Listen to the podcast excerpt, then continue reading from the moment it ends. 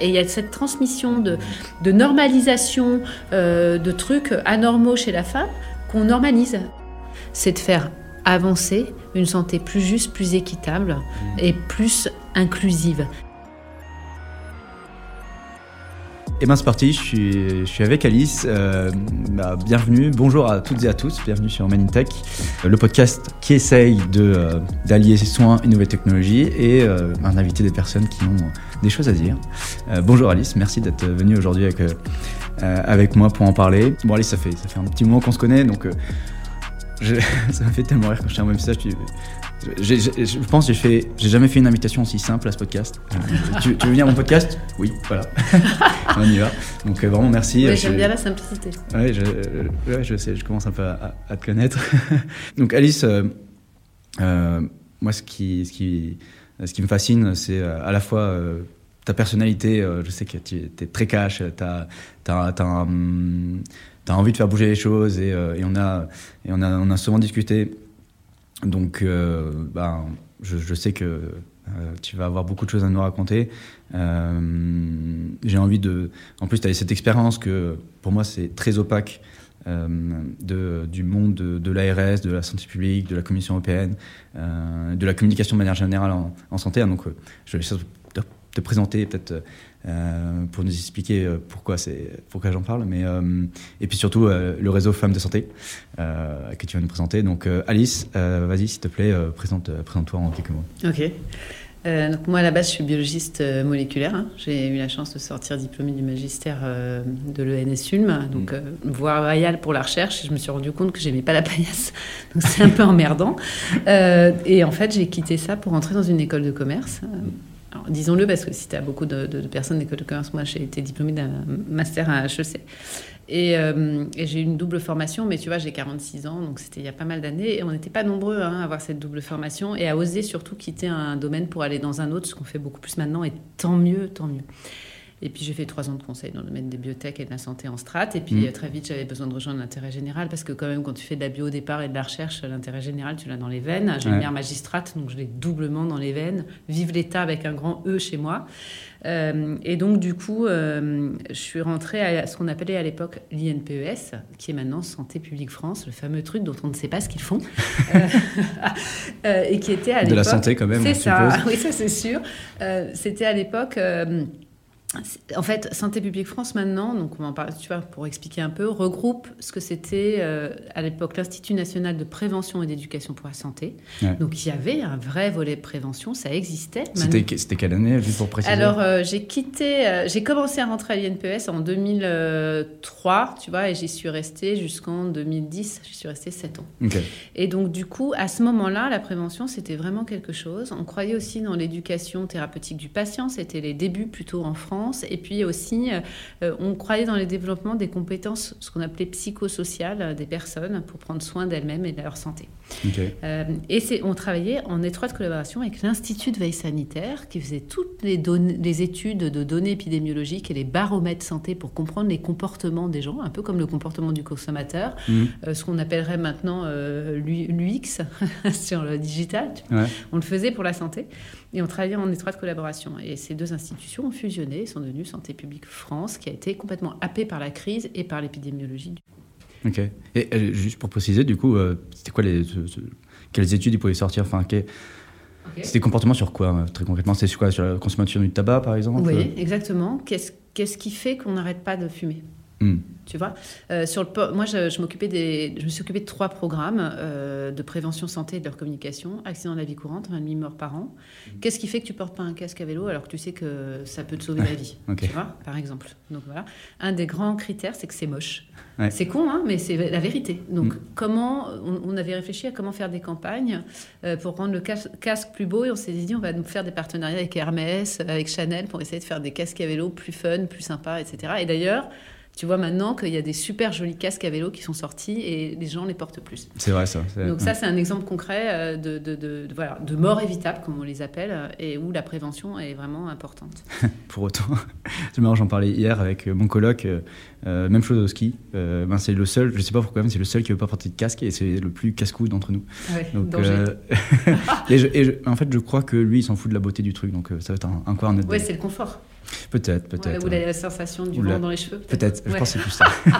mais enfin, moi, j'ai connu des moments, effectivement, ça fait vieille conne, hein, mais où on skiait sans casque, ça n'existait même pas. Hein, donc voilà. Et puis, et puis j'ai aussi à un moment, en 2003, il y a eu la grande canicule qui a fait plus de 15 000 morts. Mhm. Et en fait, il faut, faut, juste se positionner à ce moment-là. On, on, comprenait que les personnes âgées mouraient, mais on ne savait pas de quoi, on ne comprenait pas ce qui se passait. Et on a mis un temps à comprendre que c'était la chaleur qui les tuait, par un mécanisme physiologique euh, qui est que, comme elles n'ont plus de transpiration, en gros, c'est un peu comme une cocotte minute, elles mhm. meurent d'un coup de chaleur, etc. Et mhm. euh, du coup, on s'est mis à créer un plan, euh, un plan national canicule, et c'est comme ça que on a créé les urgences sanitaires majeures à l'INPES, que j'ai piloté et coordonné et que j'ai monté. Et c'est là qu'on a installé les fameux gestes barrières et on s'est fait traiter d'hygiéniste du 19e siècle. Ça me fait du bien de le dire. Voilà. Et on les avait créés dans le cadre de la pandémie grippale H5N1. Donc il faut resituer. Tu as une grippe aviaire, il y a une chance sur deux d'en mourir quand tu la chopes. Et c'était en Asie du Sud-Est. Et on avait les oiseaux atteints de la grippe aviaire qui étaient tombés sur les étangs de la Dombe et qui avaient mmh. contaminé des élevages. Et donc là, on mmh. avait très peur que dans les basses-cours, un gamin joue avec les plumes et se la chope. Mmh. Euh, et on avait peur qu'elle euh, elle vrille et qu'elle se transmette de l'homme à l'homme, donc interhumaine. Ce qui n'est pas arrivé. C'est arrivé avec H1N1 qui était heureusement beaucoup moins grave. Euh, et on a quand même mis en place le plan canicule à ce moment-là. D'ailleurs, après, on a dit oui, c'était débile de faire un plan comme ça à l'échelle nationale gna gna gna, finalement, c'était pas si grave. Sauf que c'était parfait d'avoir fait. Je ne sais pas si on redirait ça aujourd'hui. voilà. Mais à ce moment-là, je me souviens très bien, euh, la ministre de l'époque avait été très embêtée. On l'avait vraiment accusée de, choses qui étaient, je trouve, euh, pas justes. Voilà. Hmm.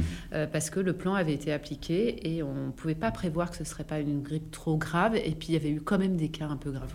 C'est marrant que tu parles de cette histoire parce que du coup, enfin, on regarde la situation d'aujourd'hui et tu te dis, ben si on surréagit, euh, on nous le reproche. Si on ne réagit pas assez, on nous le reproche. Euh, en fait, c'est. Euh, je ne sais pas si dans la conscience des gens. c'est super injuste. Oui, oui. Mm. Et puis alors, je vais même au-delà. C'est quand tu fais de la communication, ce qui est mon cas en santé. Mm. C'est toujours, quand ça marche, c'est jamais grâce à la com. Mais quand ça ça mm. marche pas, c'est toujours parce qu'on a mal communiqué. Alors que c'est faux. Hein. si ça marche pas, c'est que les décisions qu'on a prises sont pas les bonnes. Hein. Donc euh, voilà. Et il y a eu un autre enjeu qu'on avait à l'époque, c'est que dans les salles de crise, il n'y avait pas de communicants. Donc les experts prenaient des décisions en n'étant pas des communicants et en oubliant les réactions de la population générale. Tu as un exemple ah ben non, j'ai pas d'exemple. Euh, par contre, j'ai des exemples dans les exercices de com de crise où les experts sortaient des, mesures euh, soit trop drastiques, soit pas assez drastiques, mais, et, qui faisaient que bah, jamais la population aurait accepté des mesures trop contraignantes. Alors là, on a eu des mesures très contraignantes pour Covid, mais là, pour le coup, euh, on n'avait pas le choix. Enfin, il faut quand même dire les choses. C'est-à-dire que le premier confinement, on n'avait pas le choix. Hmm. Donc euh, voilà.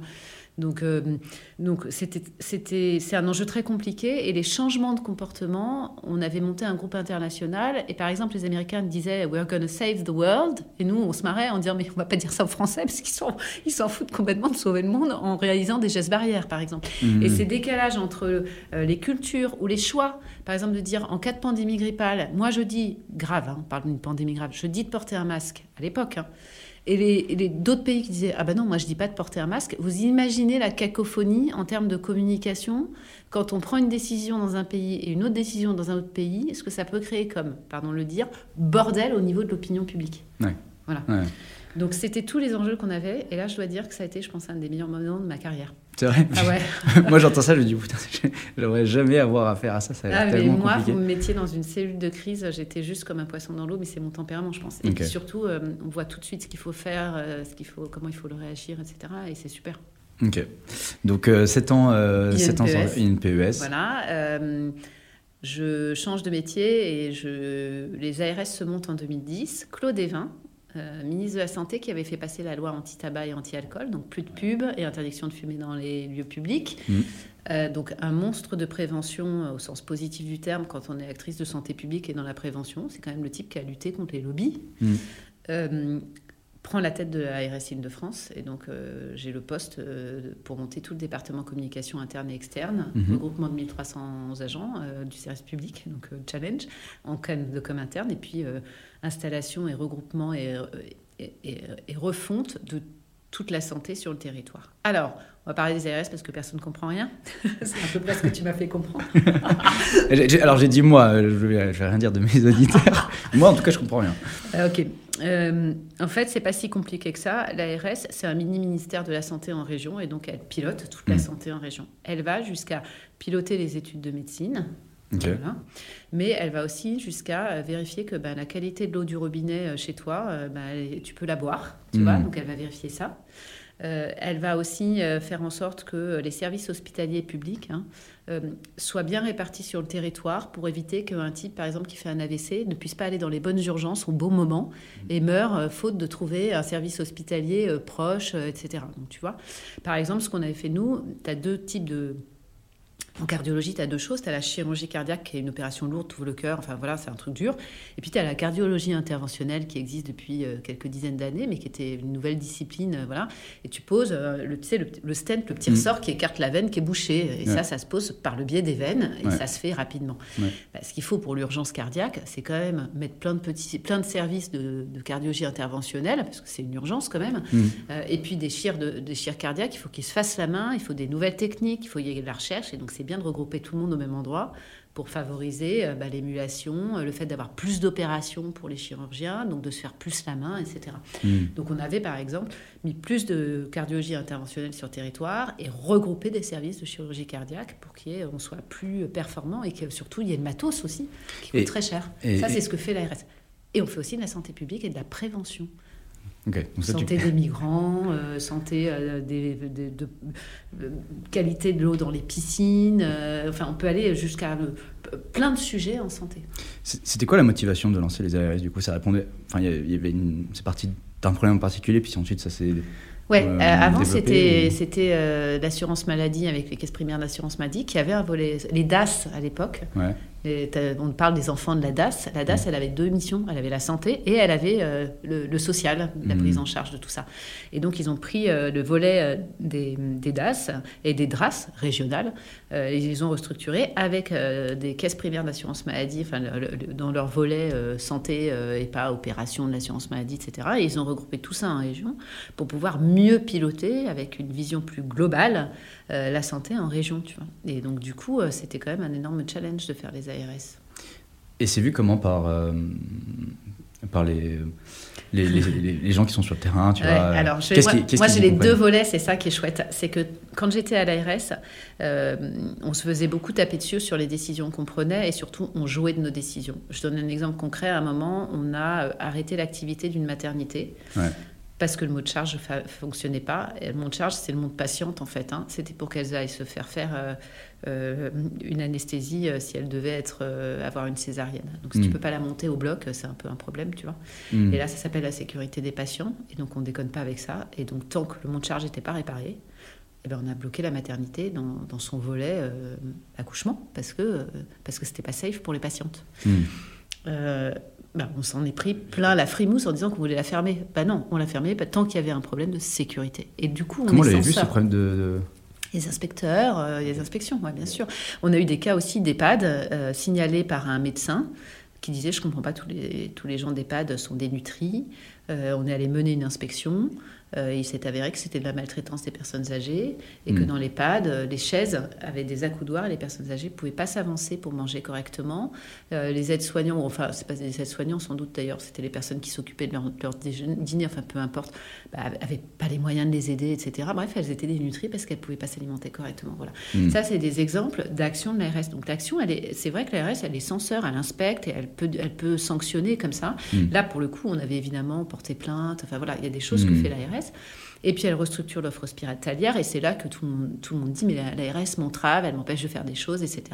Et là où il y a un vrai problème, c'est que les gens dans les bureaux des ARS que j'adore, euh, c'est mes potes, hein, euh, voilà, pour beaucoup, n'ont euh, pas la notion de l'emmerdement qu'on vit sur le terrain au quotidien.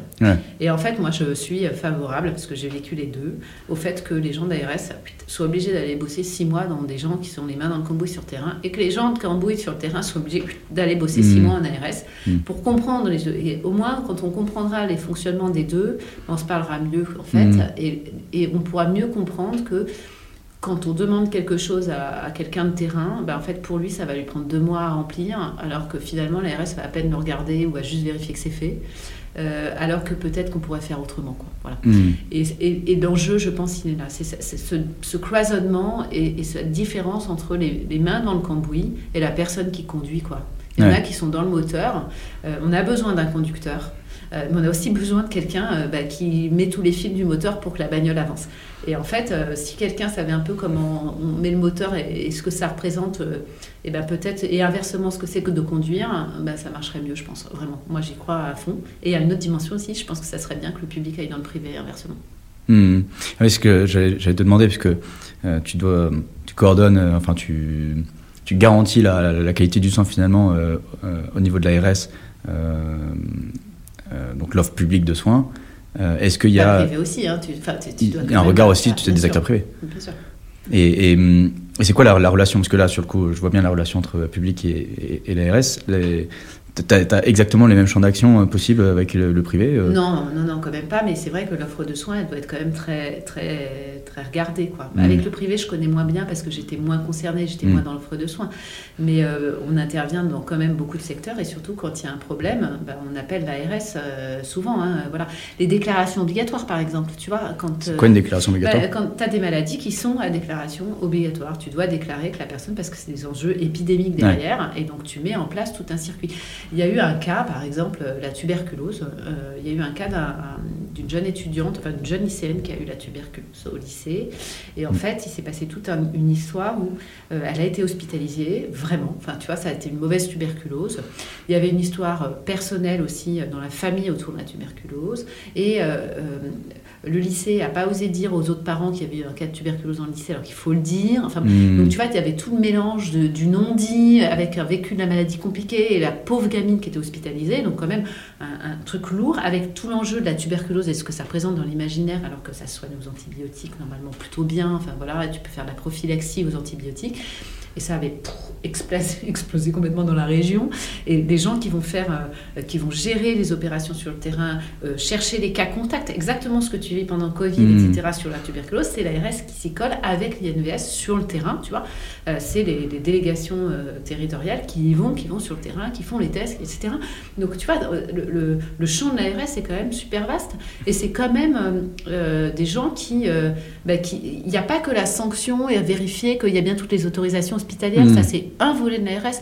Tout le reste, enfin, je veux dire, le fait que ton eau soit clean et que tu puisses la boire, et en plus, euh, surtout en ce moment, d'un point de vue écolo, euh, arrêtons de, boire des, de prendre des bouteilles au resto et, arrêtons de, s'acheter des packs de plastoc, quoi. Euh, L'eau du robinet, elle est bonne. Et quand elle est polluée, il y a des tests qui sont faits. Moi, j'ai assisté à une réunion des ingénieurs sanitaires. Ils sont autour de la table, ils disent bon, la zone A est polluée, la zone B, est-ce qu'on peut diluer pour qu'il n'y ait plus, tu sais, cet effet de seuil de pollution d'un agent chimique si tu le dilues, bah, il est plus toxique, hein, puisque c'est toujours des effets de seuil.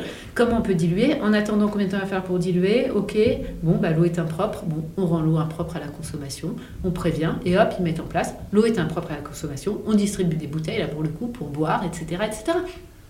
Ils n'hésitent pas, les mecs. Hein. Hmm. Il n'y a pas de. Voilà. Ils sont. Enfin. Euh, j'ai une confiance absolue dans l'eau du robinet, en tout cas là où j'habite. Euh, voilà, ils vont même chez les gens pour vérifier qu'il n'y a pas de plomb, pas de machin, pas de truc, etc. Ils font des études jusqu'au robinet des personnes. Voilà. Donc euh, la, la mise, enfin la lutte contre l'habitat indigne aussi, ça fait partie des missions qu'ils ont. Enfin voilà, il y a du boulot quoi Et- à faire. Et ça, c'est le vrai rôle de l'État. ok, ok. Ouais, je, je- franchement, c'est beaucoup plus clair pour moi. Bah ouais. Et en termes de, de, de- de moyens, si on prend par exemple cet exemple-là de- d'eau euh, euh, d'eau polluée, Ouais. euh, qu'est-ce que concrètement tu fais? Ok, l'eau est polluée. Comment tu fais pour prévenir rapidement tout le monde? C'est quoi les Ça ressemble à quoi un plan de Tu vois quand, quand Alors bon, moi j'étais a- pas dans la gestion des plans, hein, mais bah, d'abord tu préviens les journalistes que tu rends impropre, ensuite tu préviens le maire qui a met en place un, un plan. Tu vois, il y a des plans euh, de prévus et tu mets en branle-bas de combien, tu fais livrer l'eau, tu rends, enfin tu vois, tu, tu, tu te bouges quoi.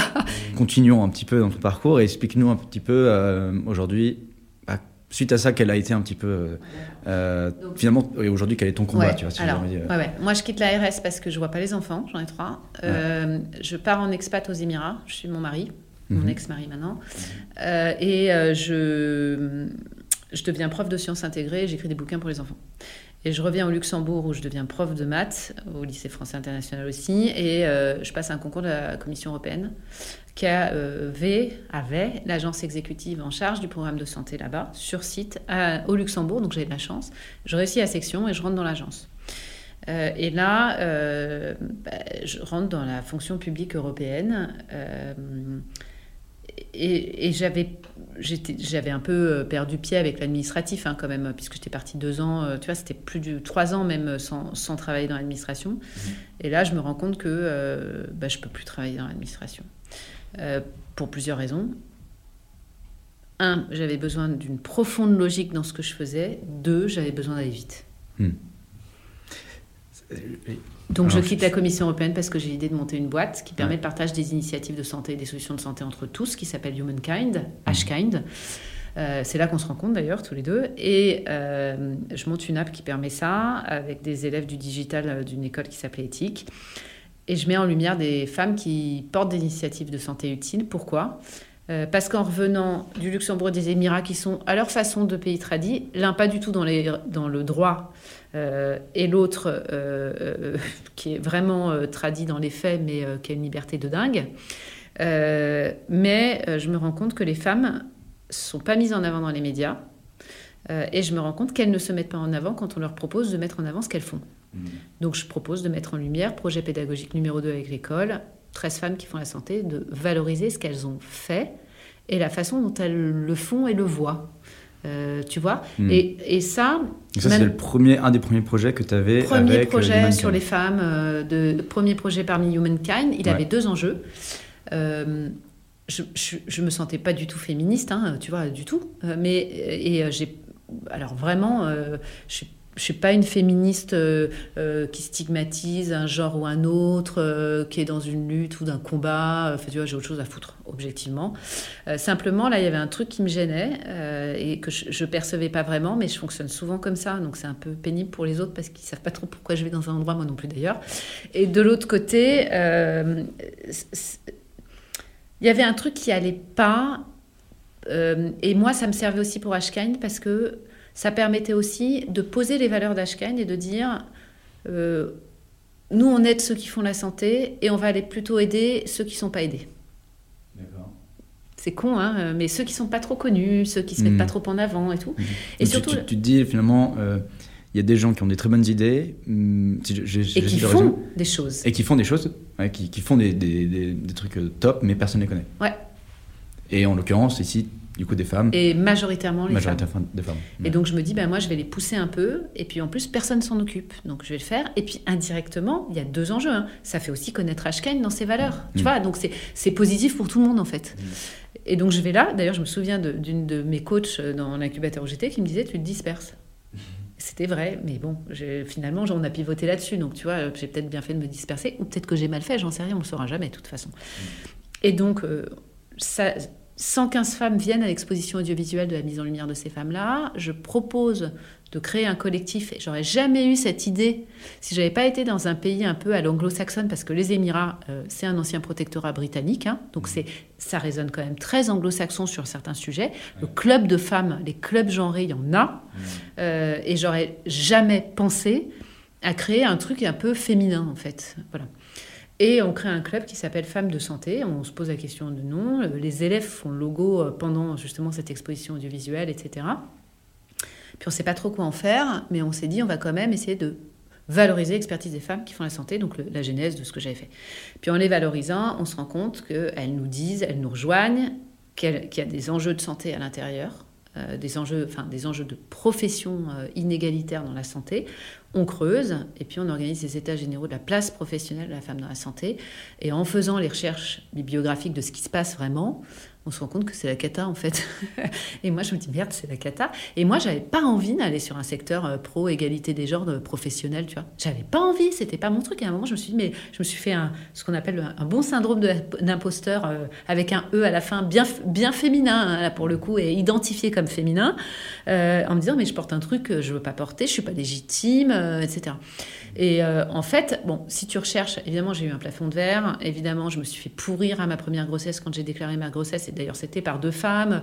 Euh, enfin, j'en ai, je, suis le parcours typique d'une femme qui a eu euh, des barrières euh, dans sa carrière ou alors des moments durs parce que quand tu es enceinte, tu as juste envie qu'on te dise que c'est super que tu attends un bébé, quoi. Tu vois, t'as pas hmm. envie qu'on te pourrisse parce que. C'est peut-être. Alors, moi, j'en suis encore très loin et en fait, justement, on, en parle. Aujourd'hui, heureusement, on en parle de plus en plus. Ouais, tant mieux. Et et, je, je, suis aussi dans un monde où alors, dans deux mondes, enfin, par deux, deux, deux, façons différentes, en fait, je le vois pas ça aujourd'hui. D'une part, parce que je, suis un mec, euh, je suis, euh, j'ai pas du tout le même parcours que toi et plutôt non, euh, plutôt eu des expériences euh, où j'ai essayé de monter mes trucs moi-même, donc j'ai pas eu à faire des gros corporates ou à des institutions publiques ou des choses comme ça, où peut-être que les choses sont différentes, mais en fait, aujourd'hui, moi et d'autres personnes que je connais, des, des proches, le comprennent euh, savent que c'est vrai, mais on ne on sait pas exactement qu'est-ce qui fait. Tu, vois, tu parles de, de placement de verre, de, de ces, ces, remarques. Ouais. Euh, pourquoi? euh, Ouais, pourquoi tu vois, ouais. Qu'est-ce qui. Et je, je, je, me dis, je serais là dans cette situation, je me dirais, ben, euh, finalement, j'ai l'impression que j'accepterais aussi. Finalement, je me dis, bah oui, c'est une situation. Mais d'abord, tu t'en rends pas. En fait, le fond du truc, c'est que on a 2000 ans d'histoire. Et alors, vraiment, me fais pas dire ce que je dis pas. Il n'y a aucun jugement euh, dans ce que je dis. Mais mmh, mmh. les faits sont là. On a 2000 ans d'histoire et l'ensemble de, de, du système économique, d'une part, du monde entrepreneurial, a été créé par des hommes. Mmh c'est un fait. Euh, et la santé, elle a été aussi créée par des hommes. Et puis les, les postes de, de, j'allais dire euh, méchamment de subalterne, mais les postes de non-dirigeants de la santé, on va dire, voilà, euh, avec, parce que c'est un, un, milieu très, très hiérarchisé, ouais. sont naturellement occupés par des femmes. Donc, euh, et euh, on sait, et les, les données sont là, c'est que quand une profession est majoritairement féminisée, elle est dépréciée elle est dépréciée au niveau euh, financier notamment. Donc euh, ça, c'est un point important. Donc ça, c'est il y a 2000 ans d'histoire et on ne va pas effacer 2000 ans d'histoire en 5, 10, 15, 20 ans. C'est pas vrai. Enfin, il y a un moment, faut pas demander ça et c'est débile de le demander, tu vois. Il y a un moment, voilà. Simplement, il y a ce que je te dis là, c'est des, des, réflexions de moi par le faire. Et je suis pas une intello et je vais pas lire tous les bouquins, tu vois. Donc, faut quand même, euh, c'est bien humblement et c'est une démarche ouais. par le faire. Ce qu'on a remarqué, c'est quand même que, euh, et ça c'est prouvé, euh, les femmes se lancent moins facilement quand elles sont jeunes ou elles se lancent dans un système plus protégé. Et quand elles rentrent dans l'entrepreneuriat, c'est quand elles ont déjà fait carrière et qu'elles ont besoin de trouver du sens dans ce qu'elles font. Ça, c'est le premier point. Le deuxième point, c'est qu'on sait que les femmes gagnent moins que les hommes. Alors on dit oui, mais c'est parce qu'elles ont pris des congés parentaux. La question que tu peux te poser, c'est pourquoi l'homme n'a pas pris un congé parental, d'accord? En fait, quand tu regardes, c'est que l'ensemble de ce qui touche à l'enfant et, à l'enfant, on parle d'une école maternelle. Quand tu vas à la crèche, ce sont des puéricultrices. Quand tu euh, vois euh, le petit enfant, tu le représentes toujours avec la maman. Euh, donc l'ensemble de ce qui tourne autour de l'enfant dans la vision de la société, mmh. c'est la femme. Mmh. D'accord mmh. Tu as le droit hein, d'avoir envie de voir tes enfants. Moi, je suis la première à avoir voulu donner le bain le soir. Je, je me démerdais pour rentrer, c'était l'enfer. Euh, je, je, je, rallumais mon ordinateur le soir, etc. C'est pas le sujet. Mais simplement, c'est ce qui se passe dans la réalité. D'accord donc ça, c'est euh, le premier point. Beaucoup prennent des congés parentaux. Donc déjà, tu as un frein à la carrière. On sait que statistiquement, la maternité est un frein à la carrière. Tu as plusieurs sujets. À l'hôpital, par exemple, on remplace très peu les femmes qui sont en congé maternité. Elles, parce qu'ils ne trouvent pas, hein, parce qu'ils n'arrivent pas à remplacer. Du coup, la maternité, c'est pas très bien vu déjà. Ouais. Donc, du coup, tu fais moins facilement ton bébé, tes machins. Alors qu'un tu type... sais que euh, ton collègue, euh, ta collègue, euh, elle sera pas, enfin, elle sera toute seule. C'est ça. Alors qu'un type qui va annoncer j'attends un bébé, tout le monde va faire ah c'est génial et tout le monde s'en fout. En fait, mmh. quelque part professionnellement, ça change rien. Tu vois? Et c'est là qu'il y, y, a un truc qui est qui est inégalitaire. Alors en même temps, on est hyper heureuse pour, pour beaucoup d'entre nous qui avons porté des enfants, pas toutes, et on a le droit de pas être heureuse de le faire, mais porter un enfant, c'est quand même vachement marrant. Hein. Euh, enfin, il n'y a pas que des bons moments, mais euh, quand le bébé bouge à l'intérieur, qui nous fait coucou et qu'on lui parle, c'est quand même super sympa. Donc ça, moi, j'ai pas envie d'échanger ma place. Mais néanmoins, c'est un frein et c'est une inégalité. Par exemple, les, les filles en alternance. Hein. Tu vois, si tu as une personne chez toi dans ta boîte qui est en alternance et qu'elle t'annonce une grossesse, eh ben, elle ne sera pas validée de son diplôme, d'accord? Parce qu'elle n'aura pas fait le nombre de stages, même si tu dis oui, et elle n'aura pas fait le nombre d'heures dans diplôme suffisant. Et donc, comme elle est en congé maternité, parce que c'est un emploi, elle est en congé maternité, elle n'a pas droit d'aller à ses examens d'alternance. Tu vas le croire, ça? Même si toi, tu dis, vas-y, fais tes examens, et que l'école dit, vas-y, fais tes examens. Ben non, on lui va dire pas. Donc il faut qu'elle retape son année et pour, euh, pour pouvoir avoir son diplôme. Ça, pour le coup, tu me dis pas que maintenant, avec la visio, les machins, elle peut pas suivre les cours à distance et venir une journée enceinte passer ses examens. Enfin, tu vois, c'est plein de dysfonctionnements qui font que c'est inégalitaire. Dans la santé, c'est la même chose. Et il y a une autre dimension quand même, c'est que cette auto-inhibition qu'on a, elle est réelle. Il y a des études qui ont montré, par exemple, que quand tu fais des tests en aveugle de maths, tu ne demandes pas le genre, il y a le même résultat. Quand tu fais le même test en aveugle et que tu demandes le genre, eh ben, les femmes sont moins bonnes. Tu m'expliques? Ça s'appelle l'autocensure. C'est-à-dire si, si, si, la première question c'est êtes-vous un homme ou une femme et qu'ensuite elle fait le test, ouais. elle aura un, euh, moins bon en, moyenne, en moyenne un bon, moins bon résultat. C'est quand même fou. Tu vois, c'est cette intégration aussi que les femmes euh, sont potentiellement bonnes en maths, etc. Là, je te le donne une, une source, alors que j'ai pas vérifié, mais que je tiens directement, avons-le. J'ai j'ai la fierté d'être une maman d'une jeune fille qui vient d'avoir HEC. Euh, L'écrit 50-50, l'oral 32% de filles reçues. Tu te rends compte? Mmh. C'est presque 40 points d'écart. Il y a un problème. Qu'est-ce qui fait qu'à l'oral, ça passe pas? Et il y a plusieurs choses, et ça s'explique par plusieurs choses. Peut-être le fait que les filles doivent plus y aller à l'oral, mais je crois pas. C'est le biais implicite. Le biais implicite des deux côtés. Du côté de la fille, mais aussi qui a peut-être plus peur de se planter, etc. Peut-être mais aussi de la, de la, part du jury. Et même si le jury en face est pair, il y a une parité dans le jury, le biais implicite fait qu'il y a plus de gars qui sortent, à la, qui, qui sortent là. Et là, moi, typiquement, euh, moi, je vais agir hein. là, sur ce coup-là. Euh, je ne vais pas ouais. laisser faire une école. J'ai demandé justement euh, qu'est-ce qu'on qu qu'on peut faire? Ben là, quelqu'un me disait, pareil, pas de vérification de l'info, donc ces deux infos, il faut les vérifier. Je tiens à le dire hein, au podcast parce que voilà, je ne vais pas avancer des chiffres. Mais que Normal Sup, euh, pendant Covid, il n'y avait pas eu d'euros, 50-50 filles garçons. Pareil. Tu vois? Et donc, du coup, il y a un sujet, tu vois, sur la prise de parole des femmes. Elles, elles sont moins à l'aise pour prendre la parole. Regarde dans une assemblée, quand tu vas dans une assemblée, tu dis est-ce qu'il y a des questions? Le premier à parler, c'est toujours un homme. Hmm. Très souvent, c'est toujours un homme. Et alors, qu'est-ce qui. Hmm, Vous avez été élevé, pas vous, parce que toi, tu n'es pas là, euh, super-héros et princesse. Ouais, ouais, bah. Non, on parle souvent euh. Mais, donc, quand tu es un super-héros, c'est dur à porter hein, pour un gamin. Allez, vas-y, pleure pas, t'es fort. Ah, ben, t'as le droit de pleurer, enfin. Pleure, euh, mon fils. Pleure. Tu vois Et de même, euh, moi, je veux être, je veux être faire du foot, être en short tout le temps et pas mettre de jupe. Bah, mets pas de jupe et sois fais du foot, tu vois. Et ça, on y vient. Maintenant, c'est mieux. Mais et encore, je, tu verras, vous, verrez, vous avez peut-être des enfants, peu importe, mais si, si, vous avez une fille qui veut jouer au foot, c'est compliqué encore maintenant dans la cour de récré. Parce qu'il y, a, y a ce biais genré qui est réel.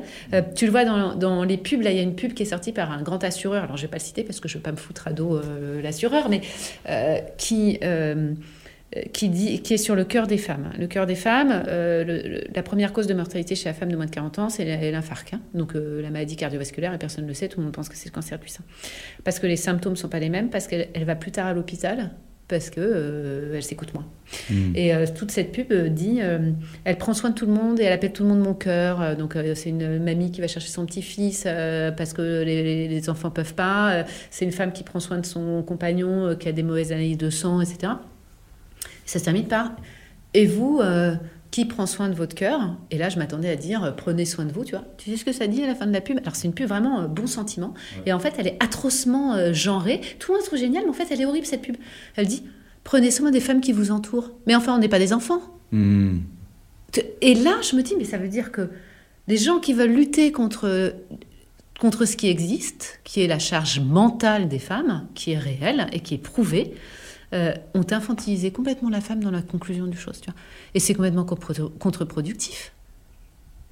C'est complètement contre-productif. Ouais, je vois. Et, et, en fait, on en est encore là. Elle vient de sortir, cette publicité. Et enfin, j'ai vu le début, je me suis dit, ça y est, ça sort Eh ben non. Et toi, en plus, as, en plus avec cette, ce prisme de... Euh, euh, tu vois l'effet que ça fait de ce genre de communication Honnêtement, je le. Tu l'aurais pas vu Je l'aurais pas vu. Mais non. Non, j'aurais pas vu. Non, et je vais pas les râler parce que c'est un bon sentiment, tu vois, c'est une bonne intention, euh, voilà. Mais et, et, tout est comme ça euh, dans l'univers. Et dans la santé, alors pour ne pas dire, alors dans la tech, tu connais, tu, enfin tu vois, c'est vrai qu'on a beaucoup moins de devs, euh, euh voilà. Moi, l'app, l'app qu'on a créée pour les femmes de santé, qui est un mélange de SAC, de LinkedIn et de et de, Facebook, tu vois. C'est vraiment le mélange des trois. Enfin, si on devait la décrire, ça c'est, un mélange des trois. C'est un truc un peu bizarre, euh, voilà. Euh, mais ça marche. Euh, bah, c'est, une, fille agro-paritech. Je lui ai dit, bah, toi, c'est du low code, donc ça aide quand même. Mais je lui dis, bah, toi, tu as la structure neuronale, parce que je trouve que les ingés, les devs, les biologistes, tu sais, c'est vraiment l'analyse de, de, de, tous les liens entre plein de choses. Et, c'est vraiment une logique très particulière. Mm. Je lui dis, je pense que tu vas pouvoir la faire, elle l'a fait. Tu mm. vois? Et donc, je pense qu'il y a aussi cette notion-là. Il n'y a pas assez de filles dans la tech, on le sait, et il y en a de moins en moins là en plus. C'est repart. Ils essayent de. Et là, on peut se poser la question pourquoi ils incitent les jeunes filles à aller dans des filières scientifiques et finalement, eh ben non, elles y vont pas. À Henri IV, là, on prépare dans une des classes 50 euh, personnes, euh, moins de 8 filles. Ouais. Sais qu'en. En prépa sup. en, école d'informatique, c'est. Euh, je crois qu'il y avait une promo. je crois que je sais plus si c'est Epita, Super Info, mais c'était une fille pour 99 ou 98 mecs. Ah comme ça. Et de même qu'il faudrait plus d'infirmiers au poste d'infirmière. Euh, mmh. euh, je, pense maintenant, euh, on est en train d'inverser la tendance de la médecine, mais il faut aussi des hommes qui sont médecins.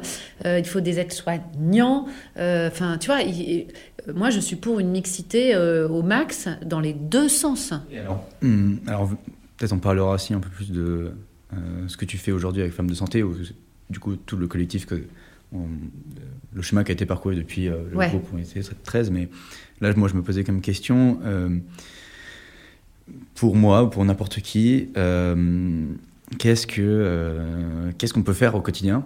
Donc un, un, épisode de podcast qui m'a ouvert les yeux sur ma manière de consommer, c'était le podcast de Nicolas Chaban, voilà, qui a, qui, a, qui, a, été à l'initiative de, la marque du consommateur. Donc c'est la brique de lait, c'est qui le patron bleu là qu'on a, a, je pense, un peu tous vu dans les, dans les rayons.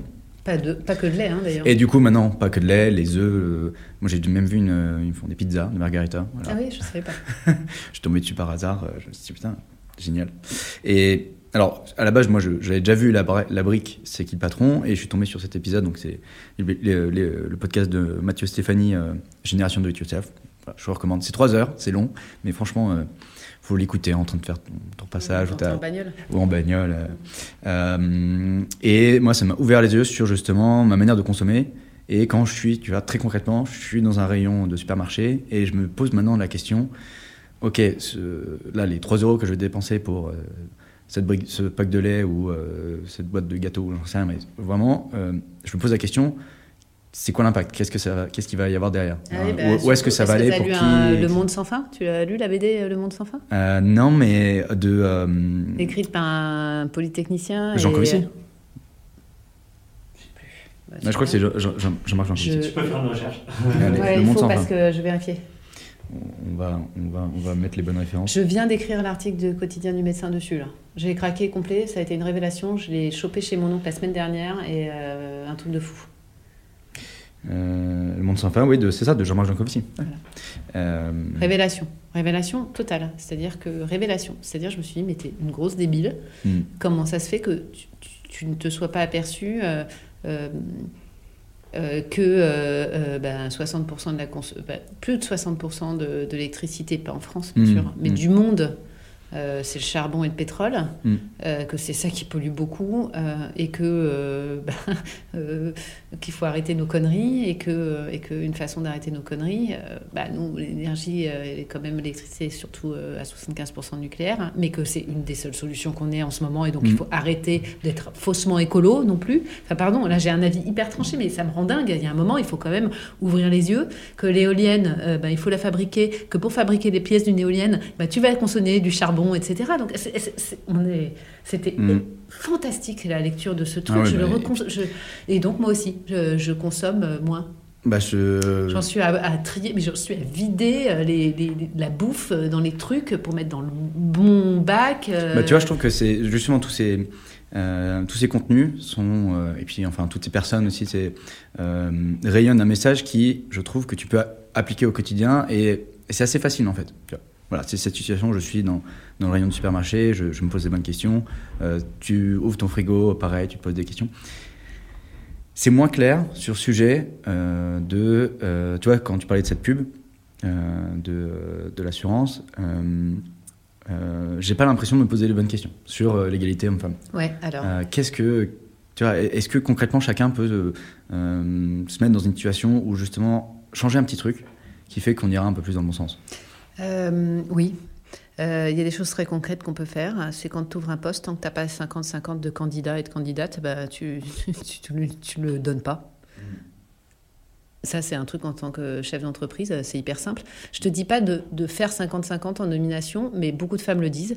Moi, j'aime pas euh, quand tu imposes des quotas stricts comme ça, tu vois, parce mm. que euh, il peut s'avérer que dans les meilleurs, bah, une fois ce soit un homme, une fois ce soit une femme, etc. Euh, le deuxième point, c'est d'accepter le fait qu'il y a une vraie autocensure et qu'il y a un vrai syndrome de l'imposteur chez les femmes. Mm. Et Dieu sait que ça m'ennuie de dire ça. Hein. Dieu sait que ça m'exaspère. Je suis la première à l'avoir et en fait, on l'a toutes mais même à tous les niveaux. C'est pour te dire que voilà. Et donc de se dire, euh, elle me propose pas assez de salaire hein, et je vais lui remonter son salaire parce que c'est pas ce qui se passe. Euh, moi, par exemple, mes honoraires, je les ai multipliés par deux là récemment parce que je me suis rendu compte que j'étais plus que moitié moins que les hommes à mon niveau parce que j'avais peur de pas valoir ça. D'accord? Moi, je me suis fait coacher pour faire un devis quand même, hein, donc euh, je, partais de loin. Euh, et du coup, euh, bah, j'ai multiplié par deux mes honoraires et je reste quand même moins cher, mais psychologiquement, il faut y aller doucement. et personne m'a rien dit. On m'a jamais dit tes honos sont trop chers. Jamais, pas une seule fois. Et, c'est c'est grâce à du coaching que, tu t'es rendu compte de ça? Oui, et c'est parce que j'étais au milieu de femmes, et c'est pour ça que Femmes de Santé aussi fonctionne. Hmm qui, elles, se disent, nous on s'entraîne les unes les autres en disant Allez, vas-y, allez, vas-y, allez, vas-y. Même si pour soi, on n'y arrive pas, mais pour l'autre, on y arrive. Euh, moi, par exemple, euh, on est devenu organisme de formation Calliope. Mmh. On intervient sur des gros enjeux d'égalité euh, dans les entreprises au niveau RSE, mais ça va de l'égalité professionnelle, mais ça va aussi au niveau de l'égalité de santé, tu vois. Mmh. parce que, par exemple, on sait maintenant que la charge mentale est responsable de la non-prévention chez les femmes.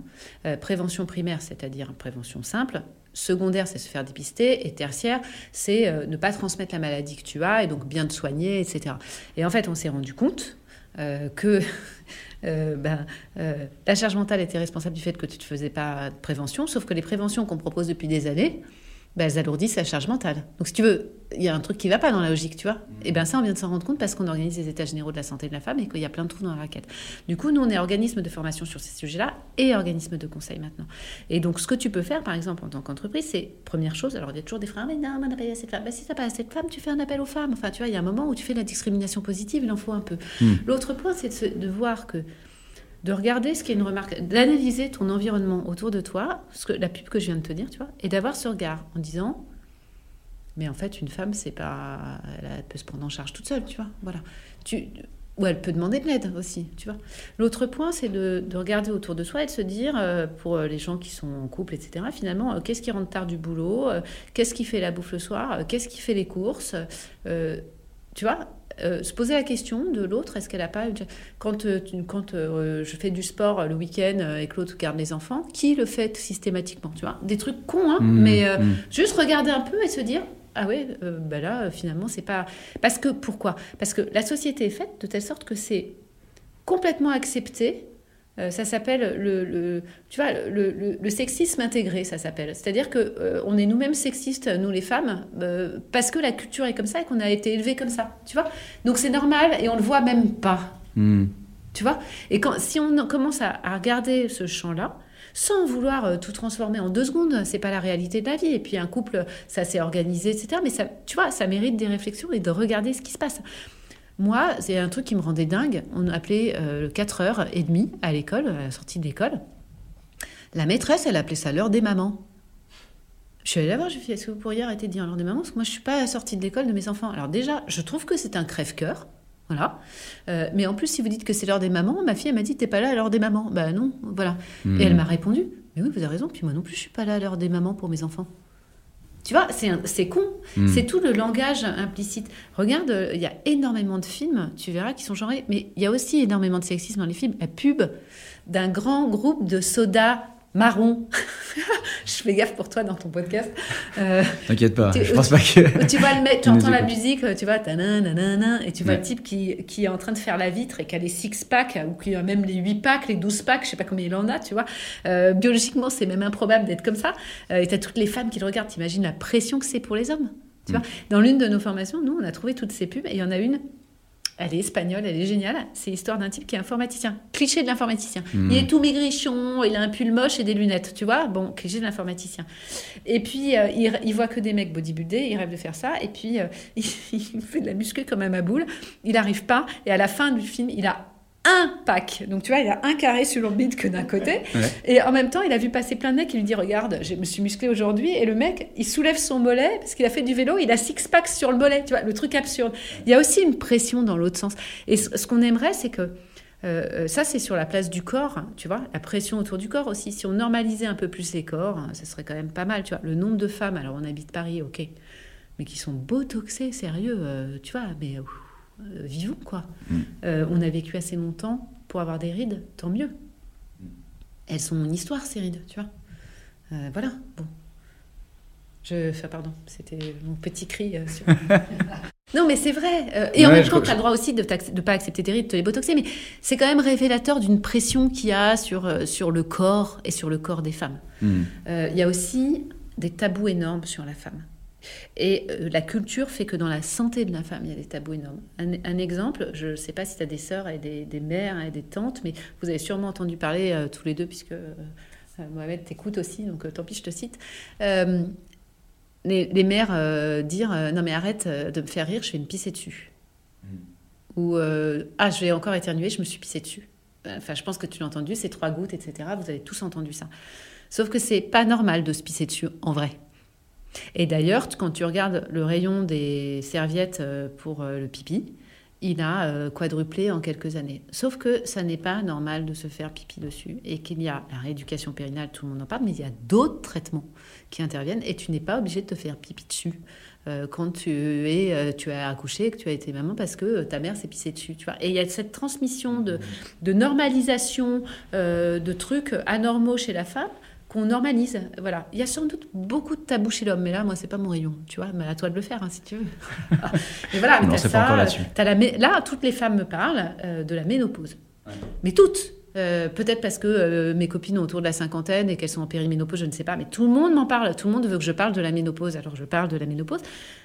La zone autour de la ménopause, il paraît qu'elle est atroce. Elle est atroce. On parle de bouffées de chaleur. Et en fait, quand on les fait parler, les femmes, elles disent non, mais c'est pas des bouffées de chaleur. Ça te brûle. Ça te brûle. Quand elles disent ça te brûle, c'est pas des gnognottes, les filles. hein. C'est des nanas qui ont des, qui ont des, des- qui ont foncé dans la vie professionnelle, euh, qui ont, euh, je dirais, des ovaires d'acier, on va le dire comme ça. Elle te dit c'est insupportable, ça te brûle. Tu dors plus de la nuit. Tu dors deux heures par nuit. euh, Tu, tu déconnes complètement, etc. C'est des symptômes, ça. C'est des Mhm. symptômes. Mhm. Eh euh, c'est normal. Tu vois, pour beaucoup encore. Alors qu'il y a des moyens d'accompagner ça et de plus avoir ces symptômes. Il y a toute une banalisation des étapes de la vie d'une femme euh, qui sont en train d'exploser complètement. Euh, pourquoi? Parce qu'il y a des, gamines, merci mesdames, euh, qui se sont baladées dans la rue euh, euh, sans protection périodique pendant leurs règles pour montrer ce que c'était et de dire il y a un problème de précarité menstruelle. Euh, et, et ça, merci de l'avoir dit parce que les SDF, elles se foutent quand même des journaux entre les jambes. Quoi. Il y a un moment où ça va. Il y a des assos qui donnent des trousses aux SDF, mais voilà, on en est là. quoi. Mm. Donc euh, voilà. Après, est-ce qu'il faut rembourser ou pas? Moi, je suis pas pour l'intervention de l'État, surtout non plus. Mais, mais qu'il y ait un enjeu là-dedans et que pour les gens qui en ont besoin, on puisse leur fournir ça, c'est la base. Quoi. Tu vois, on parle pas de, on parle pas d'avoir un rasoir pour se raser. Tu vois. Voilà. Et, justement sur ces sujets-là qui sont aujourd'hui très peu méconnus, enfin très méconnus.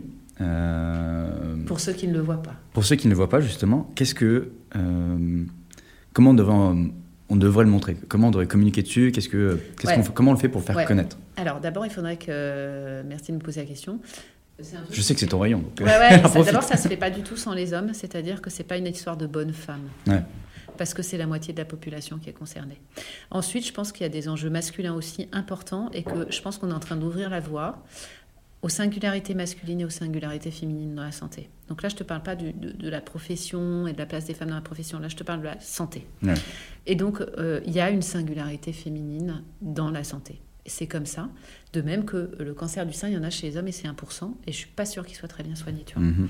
Donc ça, je suis pas allée chercher, mais il faut pas l'oublier. De même que l'ostéoporose, un tiers de l'ostéoporose, ce sont des hommes. Tu vois. Donc il y, y a quand même des choses, il y a des singularités féminines, mais qui ont été niées. Pourquoi elles ont été niées? Parce que c'est un tabou énorme, parce Ouais. que ça touche intime.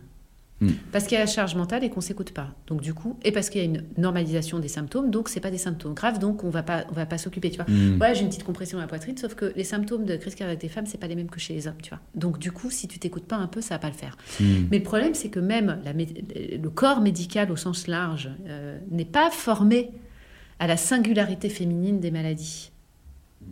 Pourquoi? Parce qu'elles n'ont pas été étudiées. Des tests cliniques sont faits sur les hommes.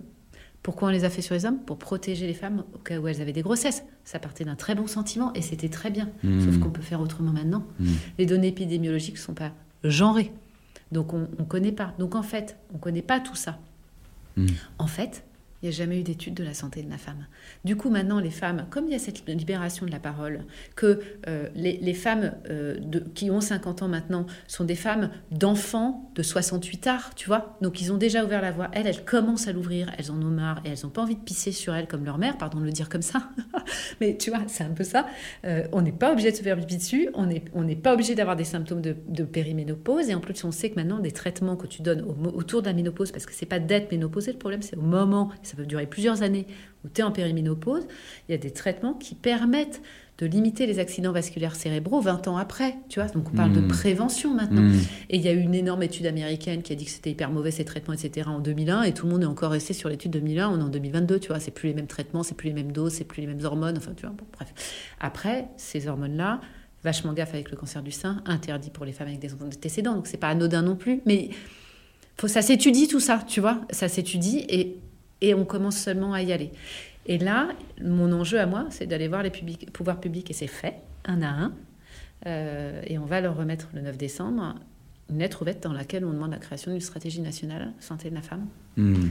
360, pour prendre un vieux terme de communication, je dirais omnicanal maintenant. J'ai déjà entendu ce terme. Voilà, c'est ça. J'avais jamais entendu avant, euh, il y a trois ans, trois ans maintenant. Ouais, c'est ça. ça. Euh, et, euh, et, on va demander ça, et on va même au-delà, hein. on va travailler sur la création d'un institut santé de la femme, parce, parce qu'il faut aller chercher, et je dirais même, moi, je viens de l'État, je crois dans l'État, je crois dans la... Tu vois, je suis, je suis, je suis convaincue qu'il y a un rôle des pouvoirs publics. Je suis convaincue que cet institut doit être complètement transversale avec, avec des labos, disons-le, avec des industriels de la santé, avec des start-up euh, qui savent parfaitement euh, mettre en place euh, les lignes pour pouvoir envoyer, éviter d'envoyer du papier, etc. Voilà. Je pense que dans cet institut doivent être partie prenante tout ça et ça ne doit pas être financé que par l'État parce que l'État, un État qui fait tout, c'est pas possible. Voilà. Par contre, le rôle de l'État, d'avoir une santé juste, une santé équitable, une santé maîtrisée, le fait qu'il n'y en ait pas qui utilisent la santé pour, euh, tu vois, dans le soin, euh, il y a une déontologie dans le soin et ça, il doit être garant de ça, de même que l'État doit permettre, si on parlait de, tu vois, de consommation, euh, qu'il y ait plus de trains dans les lignes qui n'existent plus pour éviter qu'on prenne l'avion pour faire une ligne A en une ligne B, parce que le seul moyen d'y aller, sans passer par Paris ou Lyon, disons-le, mmh, mmh, mmh. c'est de prendre un low cost. Enfin, voilà. Et ça, c'est le rôle de l'État, pour le coup. Mm, mm. Donc la même chose, en fait, dans, euh, dans la santé. Dans la santé. Ouais, d'aller là où les autres ne peuvent pas aller. Mm. Et je vais même au-delà, c'est que maintenant, il y a beaucoup de mutuelles. Tu sais, il y a une réforme des mutuelles, je ne sais pas si tu es au courant, euh, dans le secteur euh, public. les mutuelles, avant, elles étaient individuelles et maintenant, elles vont passer en mode collectif. C'est-à-dire que c'est un établissement ou une structure. Je ne sais pas trop comment va être la, la loi ou je sais pas. Tu vois, je me suis pas. Mais en tout cas, ce qui va changer, c'est que c'est c'est un établissement ou une structure publique qui va prendre une mutuelle pour les salariés et les salariés auront une mutuelle, tu vois, et tu choisiras pas perso ta mutuelle. Je suis pas sûr de suivre. Ok, je reformule. Euh, toi, quand tu as ta mutuelle, dans le privé, tu vois, nous, on propose aux salariés des mutuelles. Une mutuelle, une seule. Hmm. Tu n'en proposes pas cinq. Dans le public, le salarié peut choisir sa mutuelle. Hmm, D'accord. Là, ce qui va se passer, c'est que dans le public, maintenant, ils vont proposer une mutuelle pour leurs salariés. Un peu comme dans le privé. Mais du coup, le boulot des mutuelles publiques change complètement. Ah donc, ils doivent, se rassembler. Ouais, donc déjà, le paysage de la mutuelle, et quand même, il y a beaucoup de fonctionnaires en France, quand même. Enfin, beaucoup de gens qui travaillent pour le public, tu vois, ça va changer.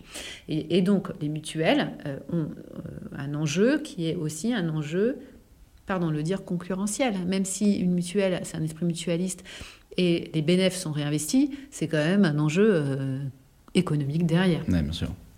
Donc comment tu fais pour te différencier de l'autre Tu vois, il y a plein de sujets. Et donc une façon d'aller se différencier, c'est de faire de la prévention, je cite, là où l'État ne va plus. Mmh. Moi, ça me rend triste. Ça me rend triste. Mmh. Donc on a perdu du... En fait, on a, on a perdu, on a perdu du chemin, quoi. Enfin, on a perdu de. Ça fait partie des missions, à mon avis, régaliennes de l'État, tu vois. Ouais. Typiquement. Mais maintenant, on est content parce qu'on a une ministre, un ministre qui est ministre de la Santé et des préventions. Mm. Enfin, le mot est revenu. Tu vois Donc, on y va, je pense. Et, et je me posais la question, donc, si on revient un petit peu sur aussi sur la, par rapport à ce que tu disais sur la genèse de femmes de, santé. Ouais. Là, aujourd'hui, euh, c'est combien de, de, de femmes aujourd'hui? D'ailleurs, c'est peut-être pas que des femmes dans, dans le. Non, il y a 50 hommes. Ah. Bah, viens, hein, d'ailleurs, on t'attend. Euh, ouais, Bah, euh, Donne-moi un papier, je signe. Comment je bah, m'inscris alors, alors, Non, mais dis-moi. D'abord, si tu veux nous rejoindre, c'est www.femme avec un s de santé.fr. Mm. Et Il y a un onglet euh, Rejoignez-nous. Tu Mm. remplis un questionnaire RGPD oblige dans lequel tu t'engages. euh, Voilà, mais c'est trois secondes. Et on te demande deux choses. On te demande de vérifier que tu bosses bien dans la santé. Mm. Si tu as un travail qui est plutôt euh, qualifié de bien-être, s'il n'est pas exercé dans le cadre d'un soin coordonné, alors on ne te prendra pas. Naturopathe, socio, euh, sophrologue, euh, enfin, euh, tout- toutes les activités comme ça qui ne sont pas reconnues par les toits et qui sont dans le bien-être, Ouais. si elles ne sont pas exercées dans un cadre de soins coordonné avec des médecins, alors on ne fait pas rentrer. Ça, c'est important parce que on se fait. D'abord parce que c'est pas reconnu et donc on- voilà, sauf quand c'est organisé dans le cadre et ça fait du bien dans ces cas-là et on sait que ça fait du bien. Mais quelqu'un en libéral Donc, il faut que je, je, je, je, je te démontre que euh, j'active. euh, que tu bosses dans la santé je bosse dans la si santé, t'es j'ai dans une le activité dans la santé.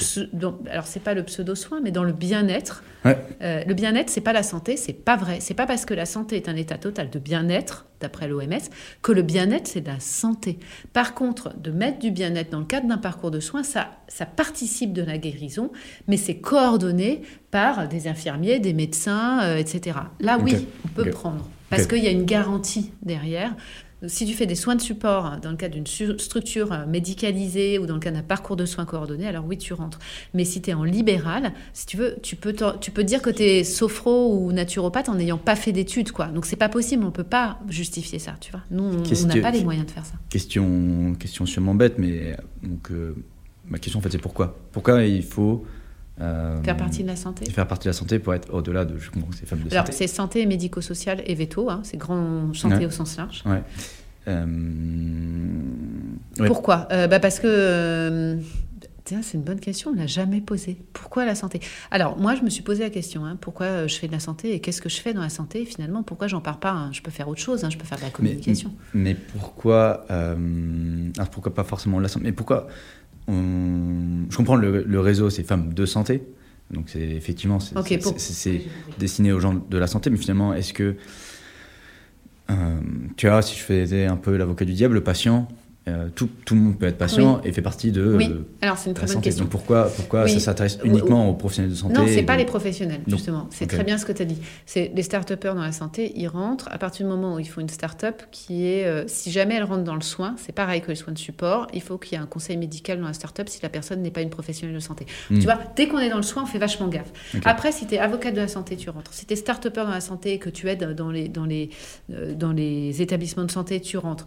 Si tu es coach, mais que tu coaches des soignants, tu rentres. Mais si tu es coach tout court, tu rentres pas. Tu vois Et si tu es patient, le fait simplement d'être malade ne, te, ne, ne justifie pas que tu aies créé, c'est toujours le faire, et c'est toujours Ashkine, quelque chose dans la santé. Mais si tu es une patiente, Hmm. je pense à l'une des femmes qu'on a dans le collectif. Euh, si tu es une patiente et que tu écris un livre pour militer sur le fait que, avec la maladie qu'elle a, elle a été refusée de la fonction publique, à des postes à responsabilité parce qu'elle était malade, elle n'a pas eu un accès, elle n'a pas eu le droit du patient et elle en a fait une action, une initiative de santé, alors elle va rentrer. Mais être patiente simplement sans avoir créé une asso, sans avoir euh, fait quelque chose ne suffit pas parce que euh, notre objectif, et voilà pourquoi, notre objectif, c'est de faire avancer une santé plus juste, plus équitable Hmm. et plus inclusive. Mais pour ça, il faut quand même connaître un peu la santé, si tu veux. Tu vois Et quand tu es patient, tu es juste consommateur. Ouais. Mais quand tu es patient acteur, que tu sièges euh, à l'hôpital euh, en tant que patient, etc., alors tu peux rentrer parce que tu es acteur dans le secteur de la santé. En fait, je pense que j'étais intrapreneur. Euh, à chaque fois, j'ai monté les choses. Et en fait, monter les choses, c'est être quelque part intrapreneur dans la fonction publique. Tu vois? Mm. J'ai toujours monté les choses. Et en fait, je pense que parce que je suis un peu atypique, euh, j'ai pu faire les choses. Mais ça, ça coûte humainement et physiquement beaucoup. hein. C'est-à-dire que je, je- je suis fatiguée. Enfin, tu vois, il n'y a pas d'autre mot. Je, je fais, par exemple, là, tu m'as demandé de venir un peu tard le soir pour le podcast. Je t'ai dit non. Et en fait, parce que je me protège. Mm. Je me protège parce que si je termine tard, je, je crame. Je Ouais. me crame toute seule. Maintenant, j'ai mis, j'ai mis des, des frontières en disant euh, je termine pas après 7 heures euh, quelque part. Euh, bon, là, objectivement, euh, j'ai tous mes enfants à la maison le soir, donc je suis contente de les voir. Mais, euh, mais j'essaye de pas terminer après 7 heures. Et chez nous, on n'a plus de réunion à 6 heures du soir. C'est terminé. Bah, pour continuer sur, ce- sur ce sujet, euh, donc, euh, sur ce réseau Femmes de donc le, le- le réseau aujourd'hui compte combien de, de, de- Alors aujourd'hui, on c'est est 50 hommes et euh, 2500 en tout. 2500. Euh, et on, on a une nouvelle mission. Enfin, c'est pas qu'on a une nouvelle mission, c'est qu'en fait, dans le réseau, j'ai aussi euh, j'ai découvert l'industrie, euh, l'industrie de la santé que je connaissais pas et que je voyais Ouais. comme le diable, hein, quand même, comme toute euh, actrice de santé publique, voilà. Mm. Et en fait, pas du tout, quand même. Alors, évidemment, il y a des scandales, ça, on peut pas les enlever, mais moi, j'ai rencontré des gens formidables. Alors, d'abord, il y a un biais, puisque tu me demandais ce qu'il fallait pour rentrer, il faut faire partie de la santé et il faut partager nos valeurs. Mm. Et tu ne rentres pas si tu partages pas les valeurs. Par exemple, on reçoit des mails de personnes à qui on demande de, de- de nous développer leur parcours dans la santé parce que justement, on ne sait pas trop ce qu'elles font dans la santé. Et on ne sait pas trop si c'est euh, euh, si c'est une femme de santé ou pas, dans les critères qui évoluent. Et là, on a mis en place un comité de sélection parce qu'il y a certaines candidatures, on ne sait pas quoi répondre. Et quand on me répond Ah oui, mais vous avez pris bidule qui est de tel truc et bidule qui est de tel truc, moi, alors objectivement, ça me fait mais chier un truc Mm. qui. C'est tellement pas les valeurs du collectif d'aller regarder ce qui se passe dans l'assiette de la voisine. C'est peut-être parce que je suis une ancienne euh, gamine euh, un peu à côté avec les, les, les, les- les- les trucs de filles là. ça- alors non, je reformule, je l'enlève. C'est peut-être parce que je suis une gamine. euh, qui avait des copines qui pouvaient pas être parfois pas très sympas, euh, que ce genre de truc je veux pas en entendre parler. Je ne veux pas en entendre parler. Donc euh, voilà. Donc et là du coup moi je me retrouve face à ça.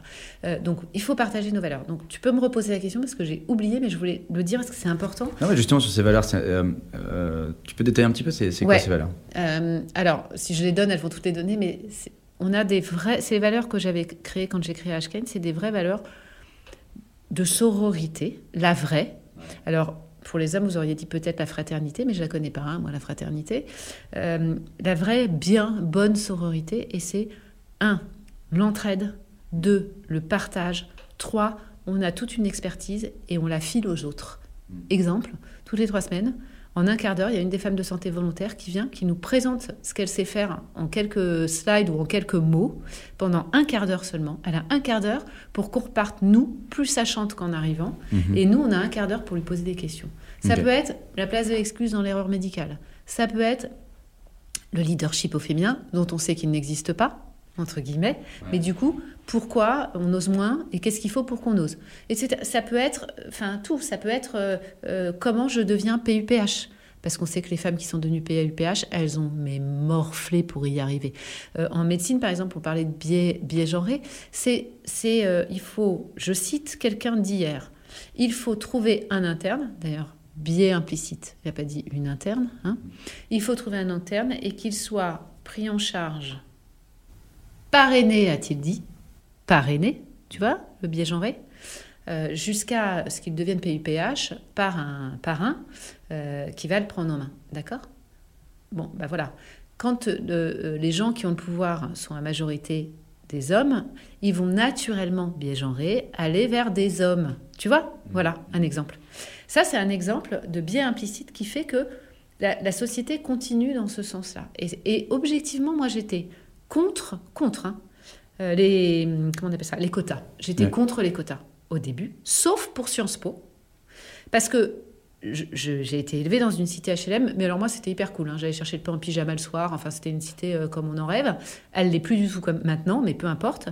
Et euh, je trouve normal que quand on ne naît pas dans une famille intello, on a la chance en France, euh, si on n'a pas trop de fric, c'est pas trop grave, tu peux avoir accès à l'éducation à partir du moment où tu as des parents intello.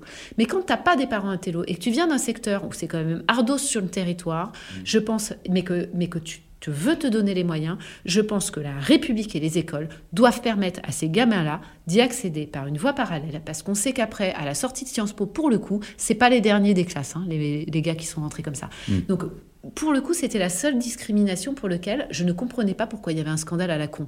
Parce que quand on ne naît pas avec les mêmes bases et les mêmes égalités, c'est de l'équité, hein, c'est tu files la caisse au celui qui peut pas voir le match, tu vois. voilà. Ouais. Ben là, en fait, on va peut-être être obligé de mettre quelques quotas en les faisant intelligents et pas en les faisant 50-50, tu vois, tu peux faire... un- Ben parce que sinon, ça n'avance pas. Mm. Et qu'on s'est aperçu que quand on les enlevait, ça repartait en arrière. Pourquoi? Ben Parce qu'on a 2000 ans d'histoire et qu'elle est bien implicite. C'est pas parce qu'il y a des gens méchants et des méchants. Et les biens implicites, ils sont aussi, aussi chez les femmes. hein. Mm. Tu t'en vois, ouais. C'est pour tout le monde. hein. C'est le sexisme intégré, hein, ça. Et donc, euh, donc, je rejoins le réseau, je peux participer à ces, voilà. ces sessions de, de, de- de 15 minutes Alors, présentation. ces sessions de 15 Je peux minutes. présenter moi mes... Tu peux nous demander et nous on t'organise une réunion. Donc tu vois, c'est tous les jeudis, toutes les trois semaines. Ouais. On peut même y assister quand on est extérieur, mais on demande à quelqu'un de payer de 5 balles. Tu Mhm. vois. Et là, en fait, euh, sur la plateforme, tu peux poster des appels à l'aide. Tu vois, par exemple, là, j'ai rendez-vous euh, avec le cabinet du ministre de l'Industrie euh, dans, quelques jours, là. Ouais. Et je me dis, euh, bon, bah, j'aime pas d'industrie, euh, je parle au nom des femmes de santé. Et ben, un, j'ai fait un appel sur la plateforme. Deux, j'ai envoyé à quelques femmes de santé de l'industrie que j'avais rencontrées. Et j'aurais dit, j'ai rendez-vous au CAB, est-ce que vous avez des messages à faire passer? Mm. tu vois Et sur la plateforme, j'ai lancé un appel à l'aide. Et là, j'ai euh, déjà trois personnes qui m'ont fait une liste, euh, une liste de courses. Euh, j'ai eu la même chose pour l'index. il va y avoir un index égalité dans la fonction publique, sans doute. Qu'est-ce que vous voulez mettre, vous, les gens du public, dans l'index égalité qui, est- qui n'existe pas dans la fonction publique, qui existe dans le privé, qui est d'ailleurs complètement nul parce que basé uniquement sur les salaires. Et on sait que le problème d'égalité des genres, c'est pas uniquement le fric. Mm. C'est le fric, hein, mais pas que. Euh, ok, donc, Enfin, qui est insuffisant. Il a mérite d'exister. Je suis méchante. je pense que... euh, euh, Mais tu m'as posé une question avant je crois que je t'ai pas répondu, mais j'avais perdu ta question. Toi je, sais, je sais pas si j'arrive à la retrouver, pour être, pour être franc. Euh, non, je voulais détailler un petit peu, tu vois, ce que... euh, euh, ce que... En fait, essayer de bien illustrer ce que les membres de euh, Femmes de Santé Fond. euh, font, Oui. euh, Oui. ont, et... Après, je peux te euh, parler des problèmes d'une start-up qui a pivoté, si tu veux. Et euh, ah, c'est vrai que bon, l'heure tourne et. euh, Ok. Qu'est-ce qu'elle s'y trouve quand elle rentre Ouais, c'est ça, c'est ça. Et puis après, peut-être un, un, un léger mot sur euh, effectivement ton, ton peut-être ton expérience de monter une startup. Non, mais c'est pour toi, hein, si tu as besoin. Oh, non, non, Euh, Qu'est-ce Juste- pour, pour, pour, pour te réexpliquer quand même la, la démarche, comme je t'avais dit, c'est euh, de, de faire découvrir aussi des mondes euh, que Différents. et que d'autres ne peuvent pas connaître. Et moi, en tant que euh, euh, qu'ingénieur, si on peut arrêter de me parler tech pendant deux heures, je serais très content. Ah, bah, J'espère que c'est le cas. bah, je te tech, donc, mais, ne te sens pas du tout obligé. Euh, bah, très bien, alors tant mieux.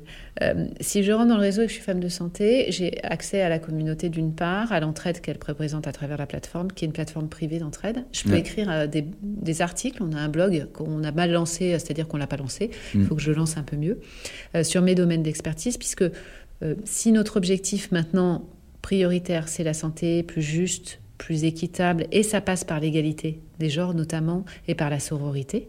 Euh, mais on a quand même, on va aller sur toutes les inégalités de santé. Tu vois, cette année c'est la santé de la femme le thème, l'année prochaine ça sera sans doute la santé environnementale. Enfin, tu vois, on a quand même euh, ouais. vraiment, euh, on bosse et on veut faire avancer cette santé. Donc tu as accès à ça. Tu as aussi accès au fait que tu peux annoncer tes événements, euh, promouvoir, euh, euh, pas, faire la pub de ce que tu fais, hein. ça c'est interdit, euh, pas de pub. Voilà. Mm. Et de même que nous, on n'est pas là pour faire la publicité des projets des femmes, tu vois, Mm. c'est pas ça.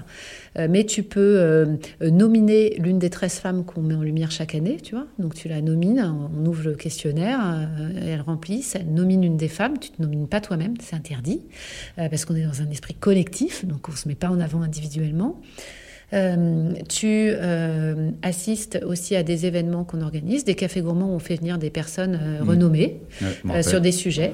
J'étais venu. Voilà. Et, et en fait, mais on demande que la personne, elle bosse son sujet, elle nous présente quelque chose, puisque l'objectif, c'est quand même d'être toujours plus sachante en arrivant qu'en partant. Euh, on organise aussi des podcasts où, alors, il est beaucoup plus court que le tien, il fait entre 5 et 10 minutes. Je suis désolé, mais là, mais c'était trop intéressant. Peux... non, non, mais c'est très il peut, il peut aussi faire 5 ou 10 minutes. Hein. tu sais, je peux encore tout couper. Bah, c'est comme tu peux, c'est toi qui décides. Euh, non, en fait, euh, ça, c'est parce que c'est mon côté, moi. J'aime je, j'aime ce qui est court et rapide, en fait. Mm. Et du coup, si je le fais, je vais le faire comme ça. Mm. Euh, après, c'est bien aussi de me laisser le temps de parler, je te remercie. en fait, tu sais, il y a des moments dans ta carrière professionnelle toi, que tu as vécu, où tu es rentré chez toi et tu te dis euh, Putain, mais j'adore mon métier, j'ai été trop fort. Mm. Tu l'as eu ce moment-là, tu mm. vois, mm. en disant euh, J'adore. J'adore et je suis un cador. Tu vois, ce moment de fierté où tu te dis Mais j'ai déchiré aujourd'hui. Eh ben, je demande euh, aux femmes de santé, donc on essaye plus de mettre en lumière les femmes tant qu'il y a cette inégalité dans les médias. Après, dès qu'il n'y en a plus, moi je fais 50-50. Et quand elle va diminuer, je vais essayer de faire, tu vois, je vais essayer d'être dans la même balance. Euh, ce moment de vie professionnelle que tu as vécu et qui est merveilleux. Et on a des moments de grâce comme ça dans ce podcast ça peut aller. Euh, comment, il s'appelle le podcast? On peut le suivre Les expertes de la santé. Les experts de la santé. Ouais. Et ça peut être euh, une euh, psychologue dans un service hospitalier. Hmm. et tu vois, il y a une maman qui a eu des jumeaux. Et le petit garçon prend pas de poids, passe pas. Et les soignants, quand ils sortent de la chambre, ils ont un malaise. Ils se demandent s'ils doivent pas séparer deux jumeaux. Le truc absurde, tu vois, tu sépares pas des deux jumeaux, mais enfin voilà. Et en fait, la psychologue va discuter avec la mère. Et en discutant, la mère annonce que elle, elle a été elle-même jumelle préma, comme les petits jumeaux, mhm. qu'elle a perdu son frère en préma. Hmm. Et donc, elle investissait pas l'enfant parce qu'elle avait peur qu'il meure, et que, tu vois, parce qu'elle a hmm. peur d'être malheureuse. Et en hmm. fait, quand ils ont su ça, les soignants et la psychologue ont accompagné la maman dans la rassurance que l'enfant n'allait pas mourir, euh, pour, pour qu'elle puisse accueillir cet enfant comme il se doit, en lui tendant les bras et en lui ouvrant son cœur. Tu vois? Et eh ben moi, euh, quand j'écoute ce podcast, ah à la fin, je pleure. Enfin, tu vois, il y, a, y, a, des moments de grâce comme ça dans le secteur. Euh, euh, et ça peut être aussi une sexothérapeute, donc activité de soins de support et somatothérapeute non réglementée, mais là qu'elle exerce dans le cadre d'un service, donc euh, très clairement, mm. euh, qui raconte qu'elle avait un, patient âgé euh, qui foutait la main aux fesses à toutes les infirmières, qui faisait des réflections salaces, etc. Donc qui ne voulait, qu'elle ne voulait plus soigner, ou en tout cas c'était la guerre à qui allait le soigner parce que c'était pas agréable. Et elle allait le voir et elle lui a dit Vous pouvez m'expliquer pourquoi vous mettez les mains aux fesses à toutes les infirmières? Mais tu vois, mm. avec son naturel de sexothérapeute, etc. Et il lui a expliqué que sa femme était morte il y a 10 ans et mm. qu'il avait plus de lien, qu'il avait plus de toucher, plus de machin. Et quand elle lui a dit, mais vous vous rendez compte de ce que vous êtes en train de faire? Le mec a réalisé ce qu'il était en train de faire. Et il s'est mm. excusé auprès du service. Et ils ont pu remettre en place un soin approprié. Et ils ont organisé des massages pour qu'il soit plus touché. Massage des bras et des jambes. Tu vois? Je, je, vais m'abonner direct. Hein. Tu vois, là, je te parle de moments de soins. Après, il y a comment créer une marque dans la santé. C'est moins sexy, entre guillemets, mais il y a, enfin, il y a plein de. Enfin, moi, ces moments-là, euh, ça m'éclate. Et puis en plus, euh, comme c'est une sexothérapeute, par exemple, qui le racontait, elle le raconte avec une, une crudité naturelle qui passe très bien parce qu'elle n'est pas vulgaire. Hmm. C'est son métier. Et qui est. Qui est euh, Bienveillante. Ouais. Parce que ce monsieur, il méritait des soins. Hmm. ça va être très dur à. Enfin, si t'es si pas, en fait, si t'as pas cette expertise, tu peux pas le voir. Non. Non, parce que je pense que l'ensemble du service, je ne sais pas, hein, j'étais pas dans leur tête, mais devait voir un vieux con pervers. Ouais, ouais, Tu vois? Et en fait, euh, euh, il y, y, a des moments de merveille comme ça dans la santé. Euh, et tu me demandais pourquoi la santé, et je parle de tout, hein, santé animale, parce que tout est lié, hein, voilà, et on, on, ouvre aussi au médico-social parce que évidemment que c'est lié. Euh, c'est de la santé, en fait, tout ça. Euh, bah, parce que la santé, c'est ça, c'est le vivant, en fait. Mmh. Et euh, moi, je me suis beaucoup posé la question, tu vois, je suis biologiste à la base, pourquoi je me retrouve dans la santé? Parce que quand j'étais petite, j'avais vu une émission qui s'appelait Le bébé est une personne. Euh, et à l'époque, on croyait que les in utero, c'est là que je me dis, je suis une vieille conne, in utero, on croyait que les bébés n'entendaient rien, etc. Et cette émission a révélé que les bébés entendaient, qu'il y avait une psychologie des bébés, etc. Hmm. Et moi, j'avais vu ça à 8 ans, je m'en souviens très bien, j'étais malade à l'époque. Et j'avais décidé que c'était merveilleux et que, et que c'était extraordinaire ce qu'ils avaient fait. Et je pense que ce truc m'a tellement marqué. Euh, et cette notion du vivant me, me, reste euh, dans les veines et que moi je préfère essayer de fédérer les gens autour de ça. Après, euh, de temps en temps, je me demande est-ce que j'irai pas dans le climat, mais j'y connais rien, euh, et puis c'est pas mon truc. Et puis euh, la santé, bah, je crois que petit à petit, j'y ai fait mon nid, en ayant toujours l'impression de ne pas y être légitime d'ailleurs. Je pense que tu peux. Et eh ben, D'ailleurs, justement, euh, Alice, pour ceux qui nous écoutent, euh, qu'est-ce qu'on peut faire pour t'aider, aider le collectif Qu'est-ce qu'on qu'est-ce que, qu'est-ce qu'on peut faire? Alors, d'abord nous rejoindre. Hmm mais avec les bonnes valeurs. Mhm. Voilà. Euh, parce que plus on est nombreux et nombreuses, plus on va changer les choses, sachant qu'on a évidemment cet enjeu de valoriser l'expertise des femmes puisqu'elle est dévalorisée, mais surtout de faire avancer une, santé plus équitable. Et c'est vrai que comme elle a été pensée euh, par une singularité masculine, y ajouter une singularité à majorité féminine, mais aussi mixte avec, avec des hommes qui comprennent qu'il euh, y a un enjeu là-dessus, mhm. ben, ça va améliorer les choses.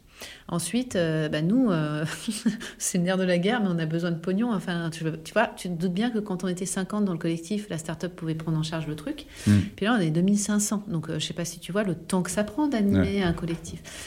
Il y a plusieurs angles d'action. D'abord, c'est de nous faire travailler. Hein. On, est devenu, et objectivement, je pense qu'il y a peu de personnes qui font, avec notre approche, par le faire, par le collectif, euh, par la tolérance, euh, par euh, l'explosion des cloisons et des hiérarchies, l'égalité dans la santé au niveau du soin, mais au niveau de, la profession. Donc on fait du conseil là-dedans, on accompagne dans des ateliers, etc.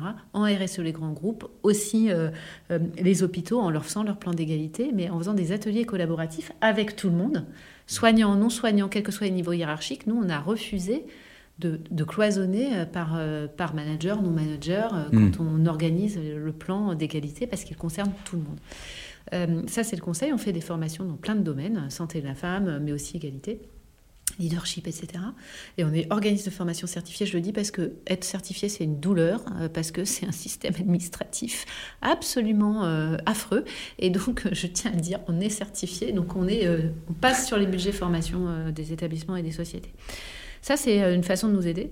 Euh, et puis, objectivement, comme dit Margot, qui travaille avec moi maintenant et que tout le monde connaît quand on est femme de santé, euh, objectivement, quand même, on est vachement bonne derrière. c'est qu'on est hyper sérieuse parce qu'on sait qu'on joue notre réputation et que, tu sais, mm. la réputation, on dit que la réputation, tu mets 20 ans à l'acquérir et tu mm. mets deux secondes à la perdre. Mm. Et, et, mais c'est pas pour ça qu'on le fait, c'est parce qu'on veut que ce soit bien fait. Et deuxième volet, c'est euh, dans Femmes de Santé, on organise quand même des choses importantes. On organise des états généraux. Les états généraux, c'est une démarche qui est empreinte à l'INPES à l'époque, parce qu'on mettait tout le monde autour de la table et on avait des consensus de patients, de soignants, de tout le monde. Et c'était une autre époque, parce que je ne suis pas sûre que ce soit encore fait ça commence. Mais on avait trop structuré, tu vois, on a trop structuré la démocratie sanitaire, du coup c'est devenu complètement rigide et administratif, tu vois, alors que là on le faisait de façon informelle. On créait les programmes de prévention de façon informelle. C'est-à-dire?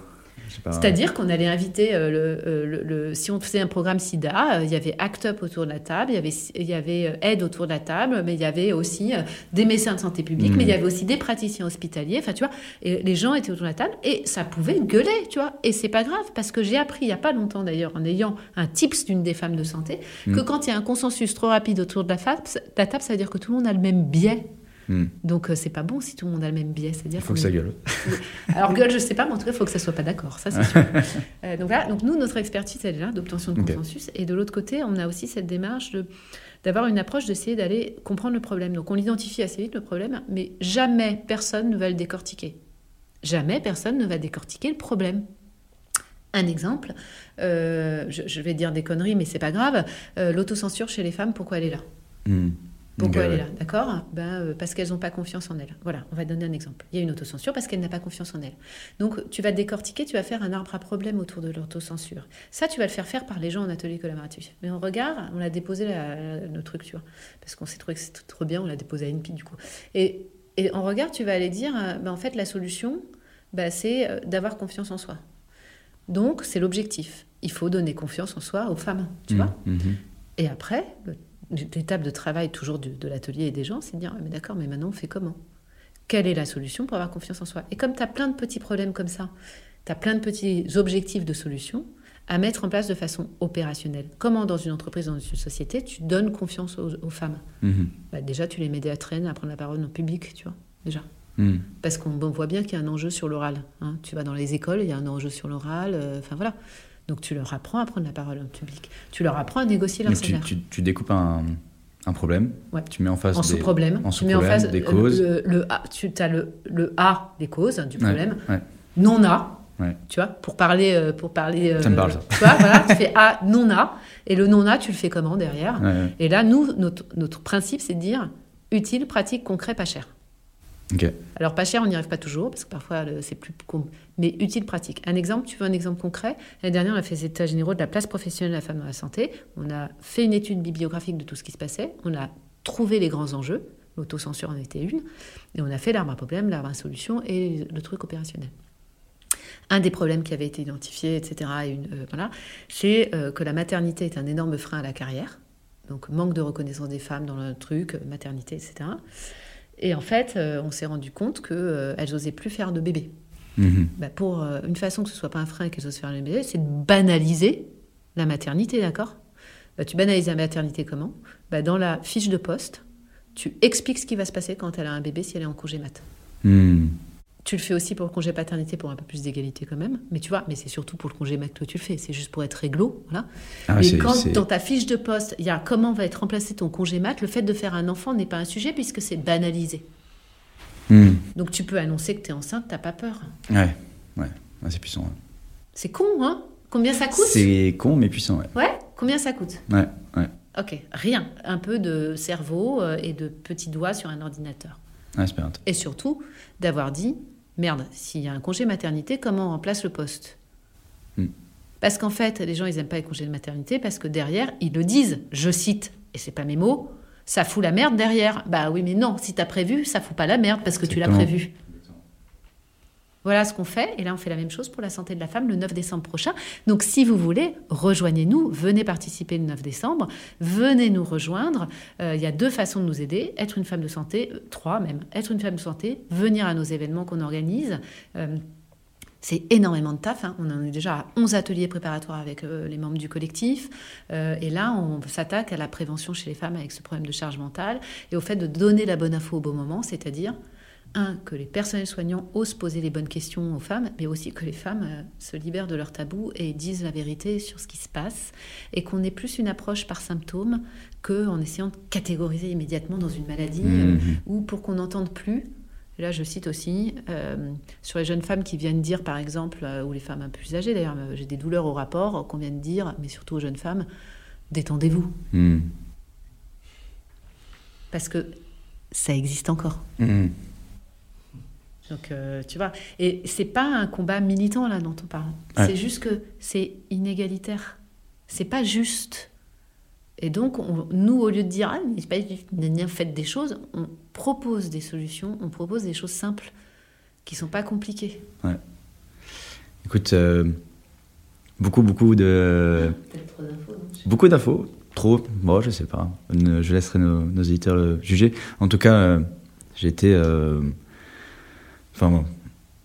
C'est une discussion de deux heures entre, nous, mais je, sais que ça, personnellement, ça me fait réfléchir et, c'est des réflexions que, en tout cas dans mon entourage, on a de plus en plus. Euh, euh, bon, après, euh, c'est certains milieux, donc c'est surtout très hétérogène. Donc, c'est Enfin, je pense que demain je vais regarder pour m'inscrire et, tu verras ma candidature bientôt passer. Euh... Tu me mets comme marraine, ah oui, parce que le dernier volet c'est qu'il faut être marrainé ou parrainé. On accepte aussi quand les candidatures sont super, euh, des gens euh, qui sont hyper motivés. Euh, mm. Mais quand il n'y a pas de marraine, on est un peu plus vigilante, tu vois. Mais tu me mets comme marraine, là, il n'y a pas d'enjeu. Ok. Donc, allez sur. tu peux rappeler www.femme-de-santé.fr, c'est ça? Ouais, femme avec un S et santé sans l'accent. Euh, peut-être juste avant qu'on se quitte, euh, alors je demande, c'est toujours la même petite dernière question euh, pour nos éditeurs. Est-ce que tu aurais une lecture ou une, personne à recommander qui, toi, t'a particulièrement marqué et qui, eh ben, qui pourrait inspirer ceux qui nous écoutent bah, Alors, c'est pas du tout la santé, mais je t'en ai parlé tout à l'heure. Mm. C'est le monde sans fin. Enfin, C'est une libération une révélation euh, de, de, de, de, ma bêtise euh, ou de, mon aveuglement euh, sur... en fait, cette, cette BD, c'est, elle est extrêmement logique d'ailleurs, et ça me fait un bien fou d'ailleurs de dire... De, j'ai l'impression que j'ai la même logique que lui, donc voilà, c'est imparable. Euh, je rêve de faire la même BD sur la santé de la femme, en fait, Mhm. pour t'avouer, ou Mhm. sur l'égalité des genres, à cho- au choix, mais ça mériterait vraiment une réflexion. Euh, Honnêtement, avec toutes les illustrations que tu as données, je pense que tu n'as pas trop de mal à le faire. Ouais, mais c'est un travail exceptionnel et remarquable. Et surtout, euh, c'est une démonstration de pourquoi le monde est tel qu'il est. Ça dénonce aussi parfois son absurdité, euh, mais ça propose aussi des solutions. Mm. Euh, et surtout, euh, on la mange, enfin, on la lit pas en une fois. J'allais dire, on la mange pas en une fois. C'est comme l'éléphant, tu sais, ce proverbe qui dit, on ne mange pas l'éléphant en une fois. Mais elle est exceptionnelle. Je suis bah, je l'ai offerte déjà à d'autres personnes et je rêverais d'avoir une discussion avec lui. Donc moi, je te invite-le peut-être, je ne sais pas. Mais- Ah bah, je, vais lui, pro- je vais lui proposer. On va voir s'il Et- répond. Ça, ça va être assez dur de mêler ça avec la Dernier point, et une autre façon de faire aussi, et pardon, mais c'est dans les colloques, ne pas venir à un colloque s'il n'y a pas de femme à la table en tant qu'experte pour euh, intervenir. Et il y en a plein dans la santé des colloques comme ça. Hmm. Et si vous organisez des colloques et que vous dites ou que vous pensez que vous ne trouvez pas de femmes, eh bien nous, femmes de santé, on vous en trouve sans problème. On a 500 expertes qui sont prêtes à intervenir sur les plateaux TV et dans les colloques en santé. Hmm. Et comment on les contacte du coup? Comment on te contacte? Via nous. Nous, euh, femmes de santé, hkind.co, h-k-i-n-d.co, sur le site, de toute façon, voilà. Mm. Et je tiens à le dire quand même, parce que euh, Femmes de santé, c'est la start-up qui porte tout, hein, c'est pas une asso. Et ça ne sera pas une asso, parce que je ne veux pas rentrer en compète avec les assos de patients et les dirigeants des assos de patients dans le collectif, et parce que je crois qu'on peut faire l'intérêt général et le bien en étant une structure privée euh, avec une autre façon de fonctionner. On a un comité d'orgas euh, euh, et que euh, le, le service public, que je respecte profondément, n'a pas le monopole de l'intérêt général. Hmm. Et dernier point, je te dis, ça fait quatre fois que je te dis que j'ai un dernier point. C'est pas grave, je te le dis encore. c'est des, trois petits points. important. parce que ce que j'ai envie de faire euh, dans cette démarche de dire que euh, le privé peut faire de l'intérêt général, le 8 mars, chaque année, c'est la journée des droits des femmes. Ouais. Et on m'avait demandé de faire un événement. Et moi, je me disais, mais moi, je le fais tous les jours, je ne vais pas faire un événement le 8 mars. On a fait les femmes de santé viennent pitcher. Et là, comme cette année, c'est la santé de la femme, le 8 mars dernier, elles sont venues pitcher sur la santé de la femme.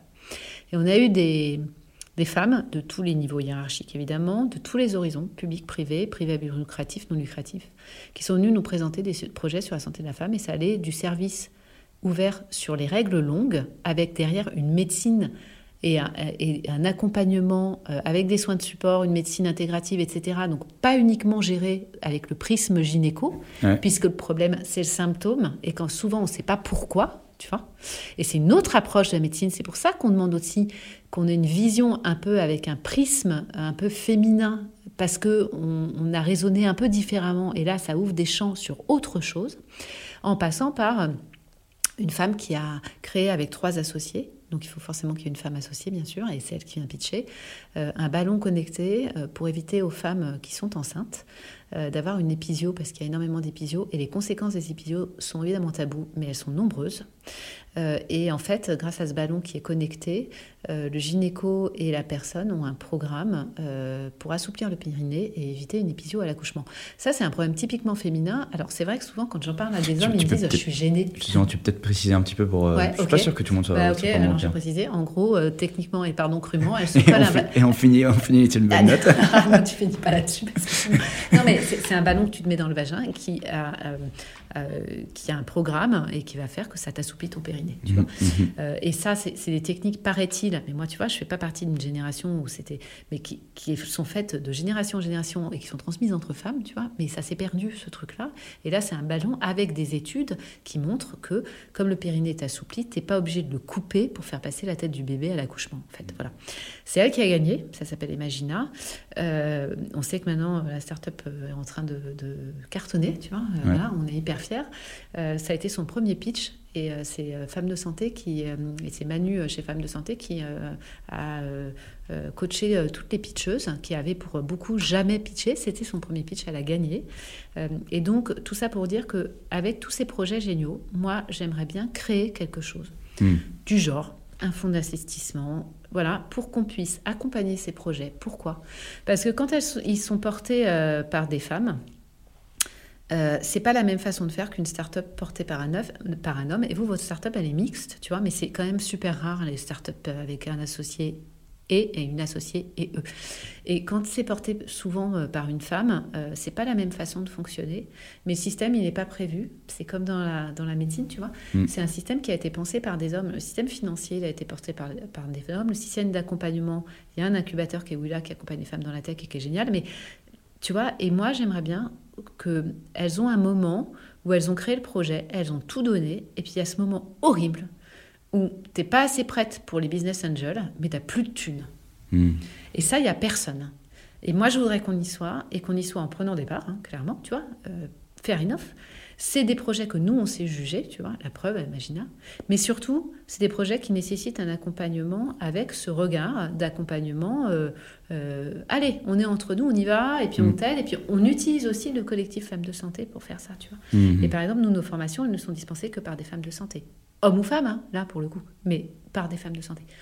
Ben ça, j'aimerais le faire. Et j'aimerais que dans ces fonds, il y ait le public, nous, euh, des startups, mais aussi des gros labos, on s'en fout tu vois, parce que c'est l'intérêt général qu'on est en train de faire et on autorise ces femmes à mettre plus de temps à avoir un retour sur investissement. Parce que c'est la santé et que le vrai retour sur investissement, il est dans longtemps. Mmh. Parce que dans la FinTech, il n'y a pas de données. Il n'y a pas de données sur plein de maladies des femmes. Et quand elles développent un dispositif, elles doivent créer la donnée de norme pour prouver que le dispositif est, efficace. Je ne sais pas si tu vois, parce que la donnée de norme, personne n'y est allé. Bref, on a de quoi faire. Donc, ben. un avis, s'il y a des financiers qui ont envie de s'amuser à monter un fonds, venez nous voir. Et on te contacte. Mais un vrai fonds éthique où on prend le temps. On peut te retrouver du coup sur, euh, sur LinkedIn, Alice de Maximi. Et, euh, je, regarde mes messages. Et, eh ben... et c'est moi derrière. non, mais je le dis parce que parfois les gens croient que c'est pas moi. Mes postes sont les miens et n'engagent que moi. Les postes de femmes de santé sont les postes femmes de santé et engagent femmes de santé. Écoute Alice, merci beaucoup, merci pour ton temps. Euh, je sais qu'on a un petit peu dépassé sur euh, ce qu'on devait tenir, mais euh, la discussion été vraiment très riche. Il y aura, un petit, il y aura des petites par-ci par-là. Mais très bien, des coupes. un énorme merci. merci si vous voulez du coup découvrir Femmes de santé avec un S.fr, je vous encourage à aller voir le site, aller sur la page LinkedIn. et pour moi, je vous retrouve ben, pour le prochain épisode euh, n'oubliez pas de vous abonner si vous voulez pas louper euh, les prochains épisodes. Et je vous dis à très bientôt. À bientôt, Alice.